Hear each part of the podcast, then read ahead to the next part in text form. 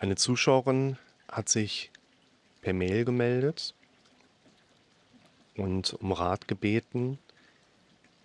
Ich habe die E-Mail schon ein paar Mal durchgearbeitet und würde vielleicht hier und da innerhalb der Mail mal so ein paar Kommentare dazu geben, die euch und natürlich auch der Doris hier weiterhelfen sollen.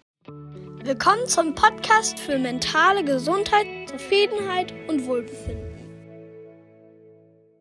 Mein Name ist Doris, ich bin 31 Jahre alt und YouTube hat mich auf Sie aufmerksam gemacht. Da ich aber keinen Account besitze, schreibe ich keinen Kommentar unter dem Video, sondern hier per Mail. Ich leide seit drei Monaten unter Dauerschwindel, welche sich in Form von Benommenheitsschwindel, wie betrunken, zeigt und mich auch arbeitsunfähig macht. Mit dabei sind Tinnitus, Kopfschmerzen und Übelkeit sowie Geräusch- und Lichtempfindlichkeit. Angefangen hat die ganze Misere jedoch schon im Dezember 2020 mit zuerst Kopfschmerzen, dann kam der Schwindel, zunächst in nur leichter Form, später dann der Tinnitus. Das sind natürlich alles Symptome, die abseits dieser alltäglichen Belastungen unterwegs sind, also wo man mal sich einen Tag nicht wohlfühlt, wo man mal ein bisschen Bauch hat, wo man mal abends schlecht schlafen kann, wo man mal so ein bisschen Druck auf dem Ohr hat, sondern da kommen jetzt schon viele Sachen fast schon in Reihe hintereinander, wo man natürlich dann auch einerseits erstmal die ärztliche Abklärung immer mit drin haben möchte, einfach um auf Nummer sicher zu gehen.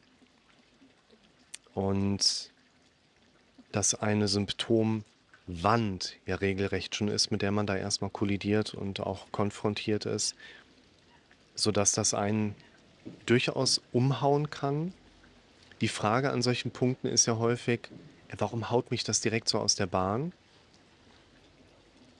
Meistens, weil die Symptome ja auch schon eine Vorgeschichte haben.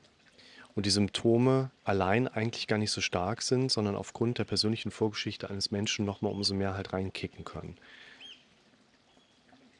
Ich versuchte die Symptome zu ignorieren, da ich, so dachte ich damals, keine Zeit für sowas hätte und auch auf keinen Fall zu Hause bleiben könnte.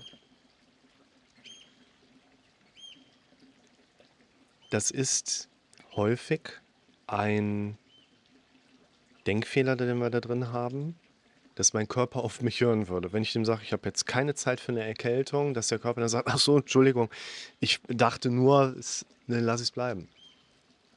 So arbeitet unser Kopf ja leider nicht. Aber unser Kopf arbeitet so, dass er uns diese Gedanken hochgibt. Also eigentlich erstmal vollkommen normal. Ich habe mal ein ganz interessantes Beispiel. Hier mit einer Klientin zusammengearbeitet oder arbeite auch noch mit ihr zusammen. Die kommt von sehr weit weg. Also eigentlich ist sie sogar unweit von mir, hat sie studiert, ist ganz ulkig, aber lebt jetzt in Südkorea. Und hatte mir so ein bisschen was aus ihrer Symptomatik in Verbindung zum kulturellen Hintergrund auch erzählt. Und das war ganz spannend, weil sie hat ganz ähnliche Symptome die mit darauf aufbauen, dass sie wirklich die ganze Zeit immer nur am Machen, am Machen, am Machen und am Rotieren ist. Was daher kommt, dass man das halt in Korea so macht. Du brauchst ein hohes Maß an Arbeit, an Effort, damit du eben auch Beachtung findest, so sinngemäß. Und sie hat im Prinzip immer nur auf die innere Stimme gehört, die sie immer weiter angetrieben hat und immer wieder die dazu aufgefordert hat, hey, du musst am Ball bleiben, du musst machen, sonst Punkt, Punkt, Punkt. Das ist spannend. Wir leben letztlich Symptome, weil wir aus einer Überforderung heraus letztlich nur darauf reagiert haben, was ja die Stimme in unserem Kopf gesagt hat, was letztlich mit darauf zurückzuführen ist, dass wir immer eine der wichtigsten Leitunterscheidungen beachten dürfen. Ist das, was ich da gerade höre, etwas, was ich wirklich selber gesagt habe? Oder kam es aus dem Automatismus heraus? Und das finde ich auch immer ganz wichtig, dass man hier nochmal in diese ja, Wertschätzung auch einfach reingeht. Man muss dem Ganzen Bedeutung zuschreiben, dass im Kopf ganz, ganz oft die Problemdarstellung unseres Kopfes diesen Automatismen letztlich entspringt. da dürfen wir lernen, immer wieder darauf einzugehen. Also auch hier ein Pflichtbewusstsein der Arbeit und der Situation gegenüber. Wir verhalten uns immer so, wie es in jedem Moment unsere beste Alternative ist. Und wir brauchen mehr Alternativen, um eben auch aus einer solchen Situation herauszukommen.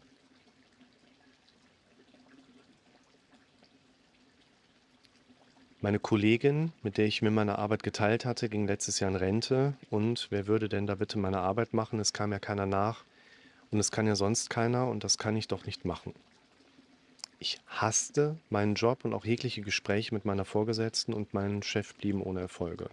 Ich zog es aus Pflichtbewusstsein trotzdem durch. Und nach acht Stunden Arbeit hieß es dann zackig nach der Arbeit zu den Eltern fahren, Papa von der Tagespflege entgegenzunehmen, umzuziehen und wieder ins Bett zu legen. Der hatte einen Schlaganfall. Und Mama und ihre Sorgen ein Ohr zu schenken, was ich natürlich gern gemacht habe.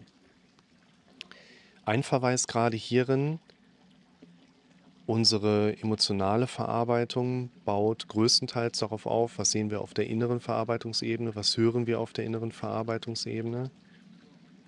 Und vor allen Dingen auch persönliche Integrität. Das sind so die drei Komponenten, die ich immer gerne mit einbaue. Persönliche Integrität, wir machen die Dinge, die wir machen möchten und lassen die Dinge, die wir nicht machen möchten, bleiben. Die Problematik hier drin, wenn ich mehr und mehr Sachen mache, die ich nicht machen will, und die Dinge, die ich eigentlich gerne mehr in meinem Leben hätte, einfach außer gefühlter Reichweite sind, dann habe ich keine gute Basis für eine gute Gefühlsentstehung, mal so abstrakt formuliert. Geht es einem deshalb schlecht? Ich würde danach immer als erstes schauen, auch wenn wir keine klare Symptomatik dazu leiten können. Wenn du dir mit dem Zimmermannshammer auf den Daumen haust, dann hast du Schmerzen. Wenn du gegen deine persönliche Integrität arbeitest, dann können wir nicht sagen, hat jetzt jeder Mensch immer ungefähr das gleiche Symptom. Es ist immer wieder ein individueller Hintergrund. Und auch hier, ich würde im Gespräch so etwas als Schulden machen auch bezeichnen, weil wenn der Mensch acht Stunden gegen seine PI arbeitet, um dann noch in Bezug auf die eigenen Eltern diesen pflegerischen Inhalten nachzukommen, dann gibt man, glaube ich, sehr viel mehr. Sehr viel mehr als man eigentlich selber zur Verfügung hat. Und das ist letzten Endes Schulden machen. Dann sind ja auch noch meine Freunde, die man auch nicht vernachlässigen möchte. Und dann war und ist da ja auch noch Corona. Meine Symptome wurden mit der Zeit immer stärker, aber ich dachte, ich bin ja noch jung, das schaffe ich schon. Hätte ich jetzt Kinder, wäre es auch stressig, dachte ich zumindest. Ende Februar hat mein Körper dann die Notbremse gezogen und mich aus dem Verkehr gezogen. Ich dachte zuerst, mein Atlas wäre wieder schuld, da ich den Schwindel, nur nicht in der Stärke und so hartnäckig, bereits kannte und es immer nach paarmaliger Physiotherapie mit Reposition des Atlas schnell besser wurde. Das ist etwas, was einige Betroffene, glaube ich, wiedererkennen. Atlaskorrektur gehört in den Bereichen der Alternativen zur Medizin. Wenn ihr euch dafür interessiert, Thema Homöopathie ist in meinem Kanal mit drin, könnt ihr euch mal anschauen. Im Prinzip ist das eine Manipulation im Bereich der Halswirbelsäule, die auch wie alles andere nicht ganz ungefährlich ist, aber lassen wir das mal gerade außen vor. Ich habe jetzt noch keinen kennengelernt, der ein Schwindelproblem hatte, der zu einer Atlaskorrektur ist und danach war es gut. Und jetzt braucht er nicht einzugrätschen und zu sagen, ja, aber die kommen ja dann auch nicht zu Ihnen. Doch, ich hatte schon ein paar Leute, die ich beraten habe, habe das Thema auch mal physiotherapeutisch, orthopädische Abklärung mit eingeworfen. Die waren bei der Ablasskorrektur. Es hat denen leider nicht geholfen. Es wird aber mit Sicherheit viele Menschen geben, denen das geholfen hat. Es ist wie immer die große Frage, lag es dann an der Atlaskorrektur oder hat es vielleicht andere Effekte? Letztlich geht es immer nur darum, dass es den Leuten besser geht. Es geht nicht darum, Recht zu haben. Zumindest mir geht es nicht darum. Es geht darum, dass es den Leuten besser geht. Und wenn es den Leuten nach einer Atlaskorrektur besser geht, wunderbar. Wenn das Thema dann immer wieder mit hochkommt, nicht wunderbar. Es kamen immer mehr Beschwerden dazu, statt dass es leichter wurde. Organisch wurde bereits alles untersucht und es ist zum Glück alles in Ordnung. Der Neurologe meinte nur, nachdem ich ihm meine Symptome erklärt hatte, ich sollte zwei Monate Migränetagebuch führen und mich dann nochmal bei ihm vorstellen. Er verschwand dann auch wieder aus dem Wartezimmer die Dinge, die er bei ärztlichen Abklärungen mitbekommt, sind nicht immer die richtigen Dinge. Es sind manchmal auch die Dinge, die der Arzt mit einwirft, um jemandem was anbieten zu können. Dass du ein Migränetagebuch führst, liebe Doris, halte ich hier in dem Gesamtkonstrukt nicht für nicht hilfreich. Es ist nur die Frage, was genau das für deine Situation hier bei den Symptomen im Hintergrund dir für einen Support geben kann. Man muss aber auch bedenken, der Arzt, der braucht natürlich eine gewisse Arbeitsgrundlage. Und ein Migränetagebuch ist eine Option, dass du beim nächsten Termin mit ihm zumindest was in der Hand hat, wo er mit arbeiten kann. Im Zweifel wird er dir bei deinen Symptomen trotzdem nicht helfen, aber dann kann er dir zumindest was zu deinem Migränetagebuch erzählen. Sie schreibt aber auch, es war ein, ach so, es war ein super Gespräch, Komma, nicht. Okay. Hatte ich beim ersten Mal überlesen. Ich erzählte die Aussage dann meinem Hausarzt und wir vereinbarten, dass wir es einfach mal mit einem Migräne-Medikament versuchen wollen.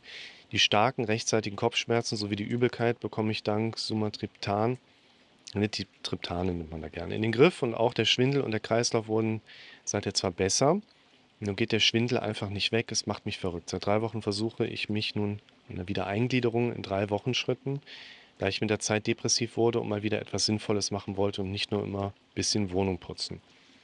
Grundsätzlich, Thema Wiedereingliederung ist ja hier in der Regel krankenkassenbasiertes Hamburger Modell, halte ich in den meisten Fällen für nicht sinnig.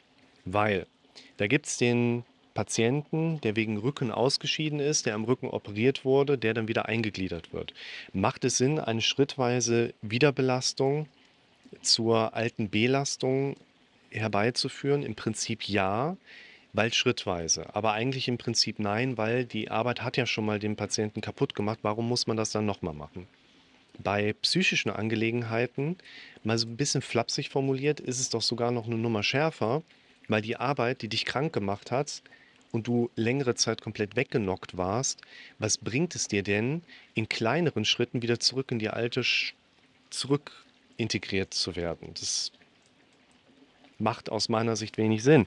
Auf der anderen Seite haben wir jetzt aber auch keine regulierende Instanz, die jetzt sagt, Moment, da geschieht eine Ungerechtigkeit, dort wird jetzt interveniert.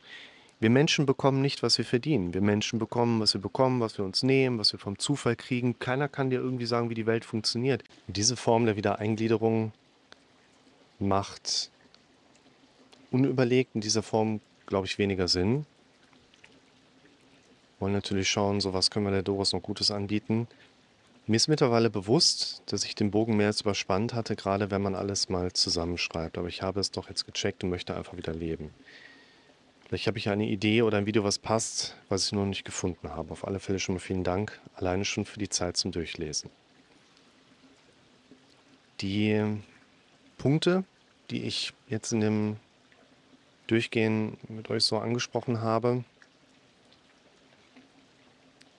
sind erstmal natürlich eher beschreibenden Charakters. Was lese ich hier? Was kriege ich hier von einem Menschen mit? Und was können wir einem Menschen jetzt in diesen Schnittstellen vielleicht auch auf den ersten Moment empfehlen? Ich finde, dass hier eine Thematik ganz deutlich heraussticht, nämlich, dass wir häufig einen plausiblen Hintergrund für unsere Symptome haben. Die sind nicht einfach so da, auch wenn die Leute einem das manchmal so verkaufen wollen die Symptome sind auch nicht einfach so da und plötzlich da, obwohl das Leben vollkommen in Ordnung ist. Ich habe keinen Schwindelpatienten, der sagt, es ist alles in Ordnung und ich rede mit dem und kann das bestätigen. Wenn wir einen psychischen Hintergrund haben, dann ist das nicht der Fall. Dann finden wir das in diesem Modell so nicht. Es gibt natürlich andere Schwindelformen, andere organische Ursachen, die jetzt solche Symptome auch mit herleiten können. Nur hier sehen wir, Plausibilität. Wir verstehen, warum Symptome da sind. Thema PI, Thema, wie gehen Leute mit der eigenen Arbeit um, wie machen sie Schulden, emotionale Schulden in Anführungszeichen. Und was ich auch wichtig finde, ist bei dieser Frage, habe ich mal einen schnellen Tipp? Hat die Doris ja jetzt nicht so geschrieben, aber habe ich mal einen schnellen Tipp? Ein Tipp soll ja nicht nur schnell sein, der soll ja vor allen Dingen auch integrierbar sein und eine Veränderung bringen. Integrierbarkeit bedeutet ja hier, dass eine Anwendbarkeit, eine Umsetzbarkeit gegeben ist und eben auch eine hilfreiche Veränderung darstellt. Und damit etwas hier hilfreich ist, müssen wir ja große Dinge, viele Dinge im Leben eines Menschen verändern lernen. Und ich glaube, da hilft einem nicht der schnelle Tipp, sondern da hilft einem der Zugang zu der ganzen Thematik. Und wenn ich jetzt mit einer Doris in diesem Hintergrund arbeite, arbeite ich erstens eigentlich, ich glaube, da finden sich gerade ganz viele Leute in diesem Video auch wieder, mit einem Symptombild, was einfach viele Menschen auch kennen, wo viele Leute sich eben konkret drin wiedererkennen. Das ist das, was ich den ganzen Tag mit den Leuten mache und euch sagen kann. Wenn ihr anfangt, an das Thema dran zu gehen, dann kommt ihr damit auch weiter Das Wichtige ist zu verstehen, psychoedukativer Hintergrund, was passiert da bei uns im Kopf. Das Wichtige ist anzufangen, anders mit den Dingen umzugehen, die da hochkommen. Natürlich macht eine gesprächstherapeutische Intervention Sinn. Ganz konkret bei mir zum Beispiel ist es so, wenn jetzt jemand einen Termin haben möchte, dann sind die nächsten Termine buchbar in, lass mich mal gerade überlegen, zweieinhalb Monaten, knapp drei Monaten. Und nicht, weil ich jetzt irgendwie sechs Wochen Urlaub hier mache, sondern weil mein Plan einfach so voll ist und ich auch schauen muss, dass ich Zeit für meine Familie und für mich selber habe und für die Videos und für die bestehenden Klienten natürlich auch. Und was ich hier einer Doris halt auch empfehlen kann, ich sag, buch einen Termin, dann ist der halt in drei Monaten, dann buchst du direkt noch drei dazu. Und wenn du die nicht haben möchtest, nachher, 48 Stunden Vorlaufzeit, kannst du alle verschieben oder stornieren, überhaupt kein Problem. Nur besorg dir doch vorher eines meiner Online-Videokurs-Videos, dass du dich heute anfangen kannst, mit diesem psychoedukativen Hintergrund zu beschäftigen, sodass du heute anfangen kannst, dich auf die Veränderung vorzubereiten. Fange an, dein Ändern zu leben, wäre hier ein Satz, der ganz gut mit dazu passt. Und dann arbeitest du dich über dieses Video, zum Beispiel jetzt von mir in diesen Online-Videokursen, das ersetzt fünf bis sechs Therapiesitzungen. Da hast du locker die nächsten zwei bis drei Monate überbrückt, weil du ja auch dein Handwerkszeug lernst. Und dann kommst du da auch weiter. Du wirst höchstwahrscheinlich aber auch weiterkommen, wenn du dich zu einem kassenzugelassenen Psychotherapeuten setzt, der halt eine längere Wartezeit mit dabei hat. Nur hier lese ich in der Nachricht, die auch schon ein bisschen älter ist, ein bisschen länger im Postfach lag, bis ich dazu gekommen bin, mal ein Video dazu zu machen, finde ich, liest sich doch auch schon, dass die Veränderung bereits begonnen hat. Das heißt, liebe Doris, wenn du dich hier drin wiedererkennst, oder liebe stellvertretende Doris, die du dich da drin wiedererkennst, schreib doch mal, wie es gelaufen ist, schreib doch mal, wie für euch die Situation sich entwickelt, weil es viele andere Zuschauer gibt, die von euren Rückmeldungen auch profitieren werden.